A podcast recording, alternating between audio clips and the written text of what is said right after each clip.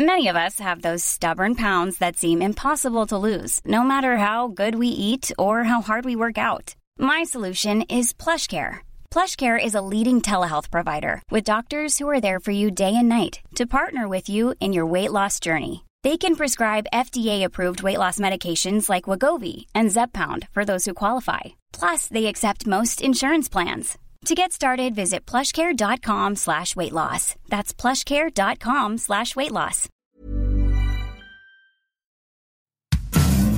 Tonspur. Der Hörbuchtalk mit Dirk Kaufitz.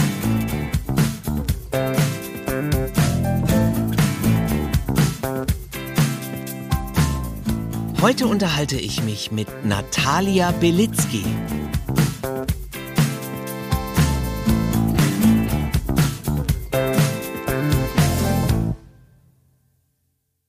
Und da bin ich wieder mit einer neuen Episode von Tonspur, dem Podcast, der sich den Menschen hinter den Kulissen von Hörbuch- und Hörspielproduktionen widmet. Ich bin Dirk Kaufels und wie immer der Gastgeber. Die Schauspielerin, die heute zu Gast ist, ist die wunderbare Natalia Belitzky. Ihr kennt sie zum Beispiel aus dem Film In Zeiten des abnehmenden Lichts oder aus dem TV-Dreiteiler Bella Germania. Sie ist auch eine tolle Bühnenschauspielerin und hat bereits einige Hörbücher eingelesen. Und bei letzterem hat sie einen sehr exquisiten Geschmack bewiesen, denn einige ihrer sehr fein ausgewählten Produktionen wurden mit renommierten Preisen ausgezeichnet. Jetzt steht ein neues Werk in den Startlöchern, das wieder etwas Wunderschönes geworden ist. Das Kinderhörbuch Der Elefant, eine Geschichte gegen die Traurigkeit von Peter Carnevers. Es ist eine sehr stille und poetische, aber auch leichte und humorvolle Kindergeschichte. Und anlässlich der Aufnahmen habe ich mich mit Natalia unterhalten.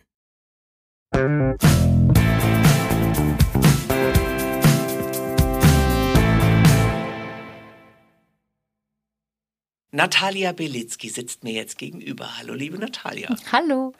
Wir haben heute ja schon gut gearbeitet. Ein bisschen müde? Bin ich zumindest. Ich weiß nicht, wie es dir geht. Das, äh, ja, man, man merkt es so ein bisschen, es schlaucht, ja. wir kommen später dazu, was wir gemacht haben. Ich wollte jetzt mal das Interview mit der ganz frühen Kindheit beginnen. Nicht mit deiner, sondern der allgemeinen.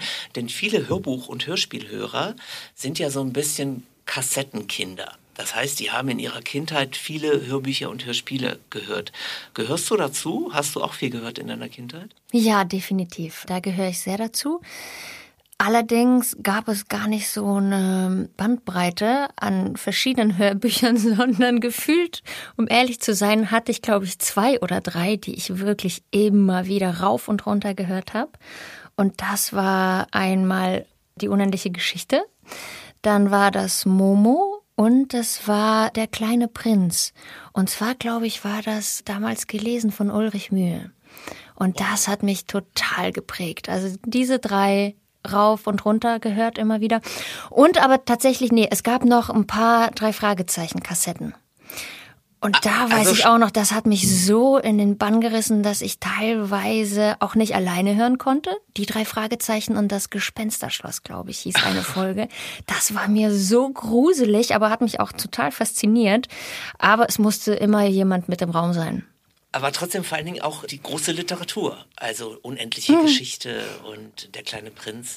Ulrich Mühe Lesung kenne ich auch, das ist eigentlich auch so der große Klassiker ja. und brillant gelesen. Ja, wahnsinnig schön. Unvergessener Schauspieler. Was mich bei dir besonders erstaunt, du bist ja mit sieben Jahren nach Deutschland gekommen und hast dann ja auch einen beachtlichen Werdegang hingelegt. Also bist auch auf eine Schauspielschule gegangen. Man hört dir so gar keinen Akzent an. Das hast du komplett abgelegt. Oder wie? Ich wie hatte, glaube ich, nie einen. also ich glaube, ich hatte mir nie einen Akzent draufgesprochen. Wahrscheinlich. Ich weiß es nicht genau. Kinder lernen Sprachen ja ganz, ganz schnell und machen sich das zu eigen. Und ich weiß nicht, wie das bei mir angefangen hat. Lustigerweise ist es so, dass Slawen untereinander das hören teilweise. Also wenn du sagst, Ist vielen, so, ja? vielen Dank, wenn du sagst, ich spreche ohne Akzent und ich glaube, ja, also allgemein kann man das wahrscheinlich schon sagen, aber ja, Russen untereinander, die zwar sehr gut Deutsch sprechen, hören das so ein bisschen raus. Also ich kann das bei ganz vielen anderen muttersprachigen Russen so raushören und ich glaube, denen geht's ähnlich bei mir auch. Und dann, ich hatte das Glück, ist nicht unbedingt richtig gesagt, sondern Förderlich dafür für die deutsche Sprache war, dass meine Mutter und mein Vater, meine Eltern haben beide darauf geachtet, dass wir eben nicht äh, eine Community von Russen in Deutschland aufgesucht haben. Also wir haben versucht, uns total einzubürgern und zu integrieren und ähm, eben nicht so viel mit russischsprachigen äh, Leuten viel Kontakt zu haben, was jetzt, glaube ich, auch gar nicht so wahnsinnig fokussiert war. Aber es hatte schon mit Sicherheit auch den Grund, dass meine Eltern wollten, dass wir hier in Deutschland richtig ankommen. Und ich glaube, das ist ein großer Teil. Und dann ist es aber auch tatsächlich das Alter. Also mit, mit sieben, irgendwann kurz nach sieben Jahren, glaube ich, kommt so eine Grenze. Und ab da wird's dann schwierig. Also Wobei ich, ja schon mit einem Schauspielkollegen äh, von dir gearbeitet habe, ich nenne jetzt keinen Namen, auch äh, russischstämmig, der mit 16 nach Deutschland kam und dem du auch nichts anhörst. Ja, also ich bin also- fasziniert, wie das geht. Absolut. Es gibt auch natürlich einfach totale Talente, Sprachtalente. Da bin ich ganz fest überzeugt. Also es gibt Leute, die haben einfach einen Hang dazu und nicht nur sozusagen dieses grammatikalische Lernen oder so, sondern dieses Sprachgefühl und selbstverständlich auch die Aussprache. Ähm, und dann gibt es Leute, die das ein bisschen weniger gut können. Und du hast mir mal erzählt, dass du auch viel vorgelesen hast oder vorliest. Ja, Lesen spielt eigentlich schon von Kindesbeinen auch eine große Rolle in meinem Leben. Mein Vater hat uns nämlich zum Beispiel auch schon immer vorgelesen. Mein Vater hat tatsächlich meinem Bruder und mir die gesamten Bücher von Herr der Ringe vorgelesen, samt kleiner Hobbit. so, ich weiß nicht genau, das muss ich ihn eigentlich mal fragen, wie lange er dafür gebraucht hat. Aber das ist sagen, auf das jeden ist Fall ein großes Vorhaben gewesen. So, und das hat er aber auch gut gemacht. Also uns wurde als Kinder schon immer vorgelesen. Ich habe als Jugendliche viel gelesen und ich, ja, also zu Hause den Kindern lese ich auch sehr gerne vor und finde, das ist einfach nochmal eine andere Qualität, in eine Welt einzutauchen und sich berieseln zu lassen, natürlich als einen Märchenfilm anzugucken oder so. Und es ist so, dass das Vorlesen ja, wenn man so will, die Urmutter des Hörbuchs ist. Weißt Ja. du noch, wie es war für dich zum ersten Mal vor Mikro zu sitzen? Also warst du aufgeregt oder war das irgendwie fremd oder ein neues Erlebnis, dass du gesagt hast, wow, das will ich jetzt nur noch machen? Also nur noch würde ich vielleicht jetzt nicht, dem würde ich nicht so ganz zustimmen, aber dass ich das super gerne machen möchte, ja, ich musste jetzt nur gerade überlegen. Also natürlich gab es einfach ein paar Experimente in der Schauspielschule vor dem Mikrofon und dann da bin ich mir nicht so ganz sicher, aber ich meine, dass meine erste Erfahrung vom Mikrofon gar nicht so ein kleines Ding war, sondern das war schon Bilder deiner großen Liebe. Von Wolfgang Äh, Von- Herrndorf. Genau, und das sind ja auch drei CDs, also das war schon echt auch ein großes Projekt und da hatte ich auf jeden Fall, ähm, auf jeden Fall Herzrasen und, äh, und konnte mir das auch so gar nicht vorstellen. Und komischerweise, ich kann es mir auch nicht so richtig anhören. Das ich kann mich selber nicht so gut anhören. Wenn ich mir zuhöre, so beim Lesen denke ich, das ist ja ganz recht facettenreich und so und so emotional und ich gehe da so rein und wenn ich das selber anhöre, denke ich, oh, das, da ist aber so einiges verloren gegangen auf dem Weg ins Mikrofon. Aber ich glaube, das ist auch ein Problem, das viele Schauspielerinnen und Schauspieler haben, dass sie zu hart mit sich zu Gericht gehen. Denn Ja. man muss jetzt mal eine Sache dazu sagen. Du hast zwar noch nicht so viele Hörbücher eingelesen, aber was du eingelesen hast, das ist durchaus sehr delikat. Du hast es gerade schon gesagt, Bilder deiner großen Liebe von Wolfgang Herrndorf war auch wenn ich richtig informiert bin, auf der HR2 Hörbuch-Bestenliste. Da sitzt eine Expertenjury hinter, die das auszeichnet. Also insofern wollen wir mal nicht niedrig stapeln. Und dann hast du auch das Kinderbuch Gertrude Grenzenlos eingelesen. Das hat auch zahlreiche Auszeichnungen bekommen. Zum Beispiel auch den Preis der deutschen Schallplattenkritik. Den Ja, gibt es übrigens ganz selten. Echt? Ja. Okay. Das, Also- ist, das ist toll, das freut mich auch total. Gertrude Grenzenlos war auch richtig äh, schön, weil das auch sehr viel mit mir zu tun hatte. Ich bin kein DDR-Kind, ich kam ja noch viel weiter dann aus dem Osten her, aus Russland, ne? Aber da gab es irgendwie ganz viele Punkte, die total verlinkt mit meiner Geschichte oder sich so zumindest so angefühlt haben. Und das hat mich auch wahnsinnig angerührt. Also gerade das Ende ist.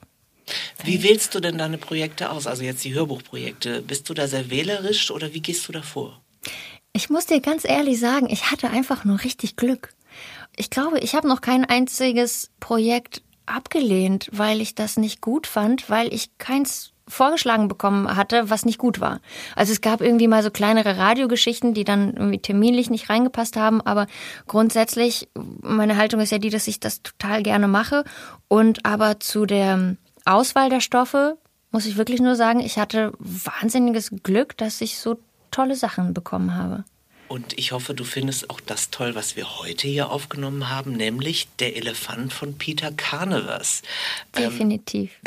Ähm, ja. Das musst du jetzt auch sagen. Ja, aber ja, na klar, muss ich sagen. Worum aber geht's denn da? Peter Carnevers nimmt uns mit in eine Welt von einem jungen Mädchen, das eigentlich umgeben ist von traurigen Menschen oder eigentlich ist es am Anfang nur ihr Vater, der sehr traurig ist. Und sie personifiziert diese Traurigkeit und zwar in Form von Tieren. Und der Elefant ist eben diese große graue Traurigkeit, die ihr Vater mit sich rumschleppt. Und dann wird auch noch ihr Opa betroffen von einer großen grauen Schildkröte.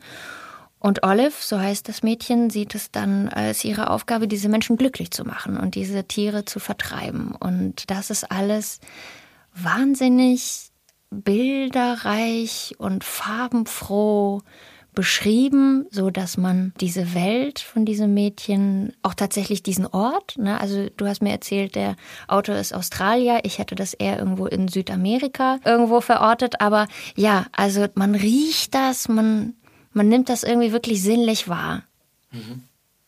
Und das war auch der Grund, warum du es angenommen hast, warum du gesagt hast, das möchtest du lesen, dass sich die Geschichte so in in ihrer Sinnlichkeit berührt hat? Ja, einerseits das, also einfach, weil es tatsächlich, finde ich, super gut geschrieben ist. Das ist auch dieser Film vor dem inneren Auge, der ganz schnell anfängt zu rattern.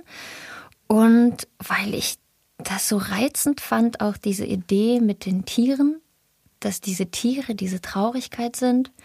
Und ich finde, das Ende ist auch so wahnsinnig rührend und wunderschön und ne, man will ja jetzt nichts vorwegnehmen, aber es gibt auch so jetzt keinen großen Showdown, aber es gibt so eine überraschende Wendung am Ende, die mich so ergriffen hat. Ich finde das ja richtig fantastisch. Vom schönen Ende kommen wir mal zum schönen Anfang, nämlich nach deiner Schauspielausbildung kamen ja erstmal diverse Theater Stationen, also zum Beispiel das Düsseldorfer Schauspielhaus, aber vor allem das Deutsche Theater in Berlin. Da mhm. hast du auf der Bühne gestanden. Und ich meine, das DT ist ja geradezu legendär. Uli Mühe stammt ja auch daher mhm. und wer noch alles? Otto Mellis, Dieter Mann, Jutta Wachowiak. Ich meine, alle die ganz großen Schauspielinstanzen. Wie war denn das für dich, als du da angefangen hast? Warst du eingeschüchtert? Ja. also eigentlich ein ganz klares Ja. Aber ich muss auch ehrlich sagen, ich glaube, ich war generell vor der ganzen Instanz Theater an sich eingeschüchtert. Also ich denke, dass ich da einfach so ein bisschen sowjetisch programmiert bin. Das Theater diese, ne, diese bildende Instanz irgendwie sowas wahnsinnig Großes ist, vor dem ich wahrscheinlich mehr als Respekt hatte und habe. Und ich hatte während dieser ganzen Theaterzeit doch echt viel an mir zu arbeiten. Das DT, das war eine ganz großartige Erfahrung und ich hatte dort auch richtig, ja, schöne Sachen zu spielen. Aber es war auch, wie gesagt, also es war schon auch einfach eine, da war auch etwas Bedrückendes, wovon ich mich jetzt einfach durch meine Persönlichkeit auch nie richtig frei machen konnte, glaube ich. Ich hatte jetzt nie so diese Hutzpe sozusagen, wie manche da hinkommen und mit wahnsinnig viel Selbstvertrauen da irgendwas so auf die Bühne hinstampfen. Das ist mir da, glaube ich, nie so ganz gelungen. Es ehrt dich sehr, diese Bescheidenheit. Aber es gibt natürlich in fast allen Schauspielkarrieren, gibt es ja ja, so Meilensteine, so Turning Points, Rollen, wo es so, so Klick macht, die einen nach vorn bringen. Gab es das bei dir in deiner Karriere? Hast du irgendwann mal eine Rolle gespielt, vielleicht noch nicht mal deine prominenteste Rolle, aber eine Rolle, wo du selber gemerkt hast, jetzt mache ich gerade einen Schritt nach vorne? Ja, es gab mehrere solcher Schritte. Also ich würde eigentlich ganz am Anfang anfangen, das war mein Debüt. Ich war fertig mit der Schauspielschule und meine halbe Klasse war schon irgendwo engagiert und ich hatte kein einziges Vorsprechen. Das ging so irgendwie so drei, vier Monate, so keiner hat mich eingeladen. Und dann kam das alles so auf einmal. Dann hatte ich mehrere Vorsprechen und hatte auch tatsächlich irgendwie gleich alle Angebote, wo ich war. Und dann hat mich das Düsseldorfer Schauspielhaus engagiert und dort war dann meine erste Debütrolle die Möwe. Und Arkadina, die ältere Schauspielerin, hat Maria Schrader gespielt. Und das war für mich. Und das war die Eröffnungsinszenierung Große der Nummer. Spielzeit von der Intendantin. Und das war alles so, boah, ich konnte das irgendwie kaum glauben. Und das war, war faszinierend und berauschend. Das war richtig total berauschend. Und dann gab es am DT ein Stück, was mir sehr, sehr, sehr am Herzen lag, was mich auch sehr lange begleitet hat. Das ist Muttersprache Mameloschen von Marianne Salzmann und erzählt drei Generationen jüdischer Frauen. Oma, Mutter, Tochter und den Umgang mit der jüdischen Geschichte und der Umgang mit der Familiengeschichte und der klammernden Mutter. Und das war ganz großartig. Und auch von der künstlerischen Auseinandersetzung war das auf jeden Fall einer dieser Meilensteine. Und dann gibt es halt noch Film. Genau, darauf wollte ich jetzt kommen, nämlich du hast unter anderem in About Kate die Titelrolle gespielt. Das war eine deutsch-französische Fernsehserie. Das Besondere an dieser Serie war, die ist, glaube ich, damals auf Arte ausgestrahlt genau. worden, wenn ich mich nicht irre. Das Besondere war ja, dass man als Zuschauer diese Serie oder die Entwicklung der Serie, der Handlung mitbestimmen konnte. Also es gab eine so eine Vernetzung, Social-Media-Vernetzung und die Zuschauer konnten dann per Voting mitbestimmen, wie es weitergeht. Das stelle ich mir jetzt auch sehr, ich sag mal, chaotisch und wenig planbar vor. Was war denn das für ein Erlebnis für dich? Also ich glaube, das war wahnsinnig chaotisch, aber ich muss sagen, ich war ja gar nicht so involviert in diesen Prozess. Also das war ja die Autorin und Regisseurin in dem Fall mm, gleichzeitig. Und wir haben About Kate in zwei Blöcken gedreht. Und der erste Block waren eben die ersten Folgen. Und ich glaube, dann erst kam dieser Prozess in Gang, dass die Zuschauer mit auswählen konnten. Und dann haben wir den zweiten Block gedreht. Und dann muss ich dir ganz ehrlich sagen, ich glaube, es war viel Schein als, also viel mehr der Schein, als dass das irgendwie tatsächlich der Fall war. Ähm, es gab tatsächlich Social Media Accounts, ne, Facebook und so. Man konnte Kate anrufen und ich habe dann Ja, es gab so fiktive Profile. Ne? Genau, genau. Es gab fiktive Profile und dann gab es auch so eine Fake Sprechstunde sozusagen mit Kate und da habe ich aber einfach nur so Sachen auch schon aufgenommen. Also es waren keine Live-Unterhaltungen dann mit ihr.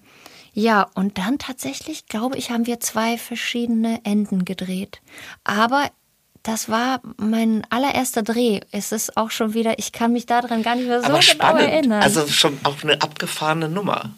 Ja. Und dann hast du ja wirklich auch noch ganz tolle andere Sachen gemacht, zum Beispiel in Zeiten des abnehmenden Lichts. Mhm. Ganz großer, bekannter Film. Oder den Dreiteiler Bella Germania. Was magst du denn lieber, Bühne oder Dreharbeiten? Das kann man gar nicht so genau sagen, finde ich. Also ich kann es nicht. Es gibt so viele Vorteile und Nachteile jeweils bei beiden Beschäftigungen. Und ich stehe ja schon länger nicht mehr auf der Bühne und ich muss sagen, ich vermisse es schmerzlich mhm. manchmal. Auf der anderen Seite denke ich, boah, jetzt 19 Uhr, pff, normalerweise hätte ich jetzt eine Probe gehabt. Nee, ganz ehrlich. Ja, die Arbeitszeiten sind Dann, schlimm, ne? Ja, also die Arbeitszeiten, wobei ich höre immer wieder von Kollegen, das bessert sich jetzt extrem. Aber eigentlich sind diese ganzen Arbeitszeiten am Theater einfach so wahnsinnig familienunfreundlich, mhm. dass ich mir das jetzt im Moment gar nicht vorstellen könnte. Und, ne, also es sind halt eben diese Faktoren von Privatleben ist natürlich mit Film viel besser kompatibel als am Theater zu sein. Andererseits das Gefühl, auf der Bühne zu stehen und Theater zu spielen, kannst du mit nichts anderem vergleichen. Das kriegst du natürlich von der Kamera so, finde ich, nicht erlebt. Privatleben ist ein gutes Stichwort. Du bist mit einem sehr bekannten deutschen Schauspieler liiert. Wir nennen jetzt keinen Namen. Was ich bei euch beiden so bewundernswert finde, dass ihr sehr stilvoll mit eurer Partnerschaft umgeht und es schafft, euer Privatleben so gut zu schützen. Ist das schwer? Nee, es ist eigentlich nicht so schwer, finde ich, weil es kostet uns keine Anstrengung. Wir machen es einfach nicht. Mhm. Wir machen es einfach nicht. Wir gehen damit nicht an die Presse. Wir reden nicht viel darüber und wir haben fast nie öffentliche Auftritte. Also wir gehen jetzt nicht auf Partys und sind ganz viel auf dem roten Teppich oder so, weil wir das auch beide nicht fokussieren und dann passiert das auch nicht. Also es gab einen blöden Patzer von mir, der, der mir sehr unangenehm ist, aber das ist halt jetzt passiert. Damals habe ich mit das der. Das müssen wir nicht vertiefen. Ja, ja, gut, aber was soll's. Ich habe mit denen geredet. Das Interview war unter einem komplett anderen Deckmantel. So, es ging eigentlich um meinen Film. Und damals war noch gar nicht in der Presse, mit wem ich zusammen bin. Und dann dachte ich, ja, okay, ich habe mich ein bisschen verplappert, aber wenn die das schreiben, dann schreiben die das halt so über mich. Ist ja okay. Der Artikel war dann aber überhaupt nicht über mich, sondern nur über ihn. Oh Gott. Also es war ja, ja alles nur, nur über ihn und wie die Frau an seiner Seite so ist. Also es war dann noch viel schlimmer, als ich mir das hätte ausmalen können. Aber aus Fehlern lernt man. Hört er sich denn die Lesungen von der Frau an seiner Seite an? Also hört er deine Hörbuchlesungen? Gibt es da irgendwie dann Kritik danach oder? Also Lesungen zum Beispiel. Wir waren ja damals in Leipzig ja, ne. Ne, zusammen mhm. und so. Dann sind wir da zusammen hingefahren.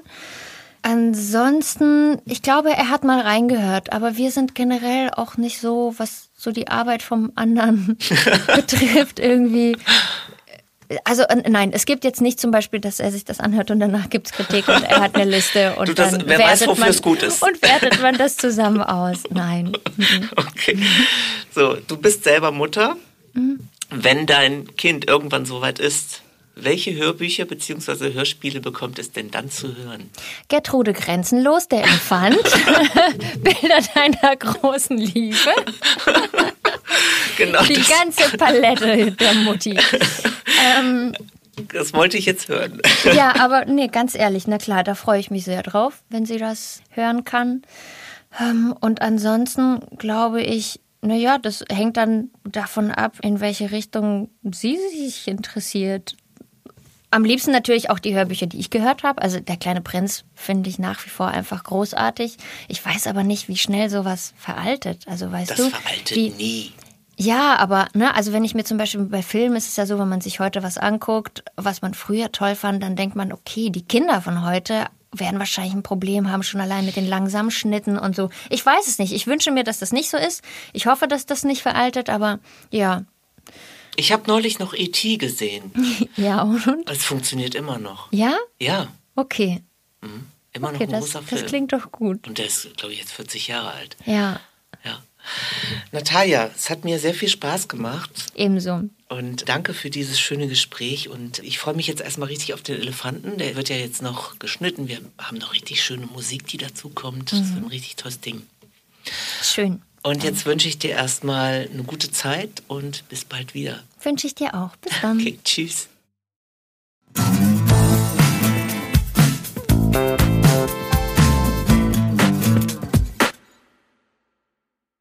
Vielen Dank an Natalia. Es hat wieder super viel Spaß gemacht.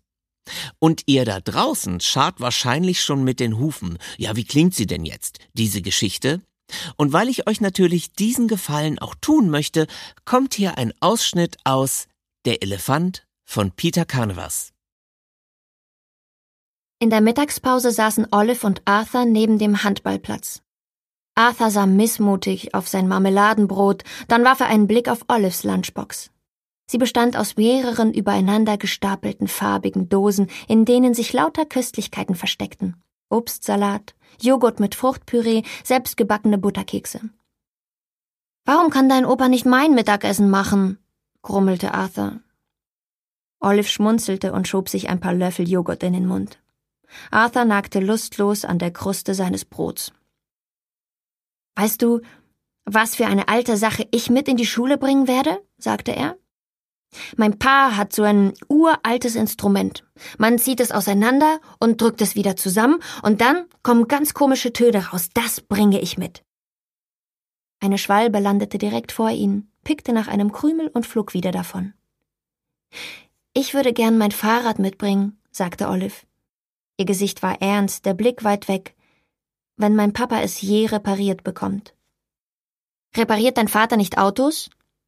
Ja, sagte sie. Wenn er Sachen für andere Leute reparieren soll, ist er richtig gut. Nur bei mir klappt das nicht. Arthur ließ sein Brot zurück in die Dose fallen, dann knibbelte er braune Druckstellen von seinem Apfel ab. Ähm, Olive, begann er. Die nächsten Worte kamen stockend heraus. Kannst du mir mehr über den Elefanten erzählen? Sie drehte sich zu ihm um und sah ihm in die großen braunen Augen. Kann sonst jemand ihn sehen? fragte er. Olive hielt ihren Löffel in die Luft. Nein, nur ich. Ihre Stimme war voll leiser Verwunderung, als sie weitersprach. Verstehst du? Mein Papa hat diese große, große Traurigkeit. Die hat er schon ganz lange. Und ich stelle mir eben vor, dass diese Traurigkeit so etwas ist wie ein großer grauer Elefant, der immer hinter ihm herläuft. Den sehe ich. Hm. So etwas wie ein eingebildeter Freund. Eher wie ein eingebildeter Feind, antwortete Olive. Arthur biss in seinen Apfel. Mm, mm, ist er jeden Tag da? Immer, sagte Olive. Und auf einmal konnte sie nicht mehr aufhören zu erzählen. Wenn der Elefant da ist, kann Papa gar nichts machen.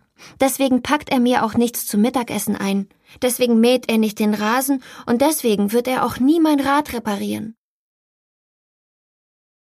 Der Elefant von Peter Carnevers erscheint als sehr hübsche Buchausgabe im Hansa Verlag. Das Hörbuch mit Natalia Belitzky bei Sauerländer Audio. Und zwar schon nächste Woche. Das heißt Ende August.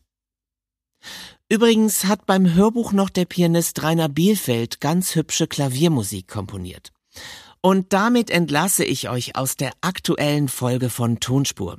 Wie immer findet ihr alle relevanten Informationen in den Show Notes. Ihr könnt mir auch mailen unter tonspur@argon-verlag.de. Dürft diesen Podcast sehr gerne bewerten, am liebsten natürlich gut und könnt ihn auch kostenlos abonnieren, überall da, wo es Podcasts gibt. Tja, und beim nächsten Mal treffe ich einen Herrn, mit dem ich in Tonspur eigentlich nie gerechnet hätte, den Comedian Bülent Ceylan. Aber das Leben steckt eben voller Überraschungen. Deswegen verrate ich an dieser Stelle auch noch gar nichts. Die Auflösung kommt in zwei Wochen. Bis dahin bleibt gesund, achtet auf euch und andere und freut euch des Lebens. Tschüss, euer Dirk.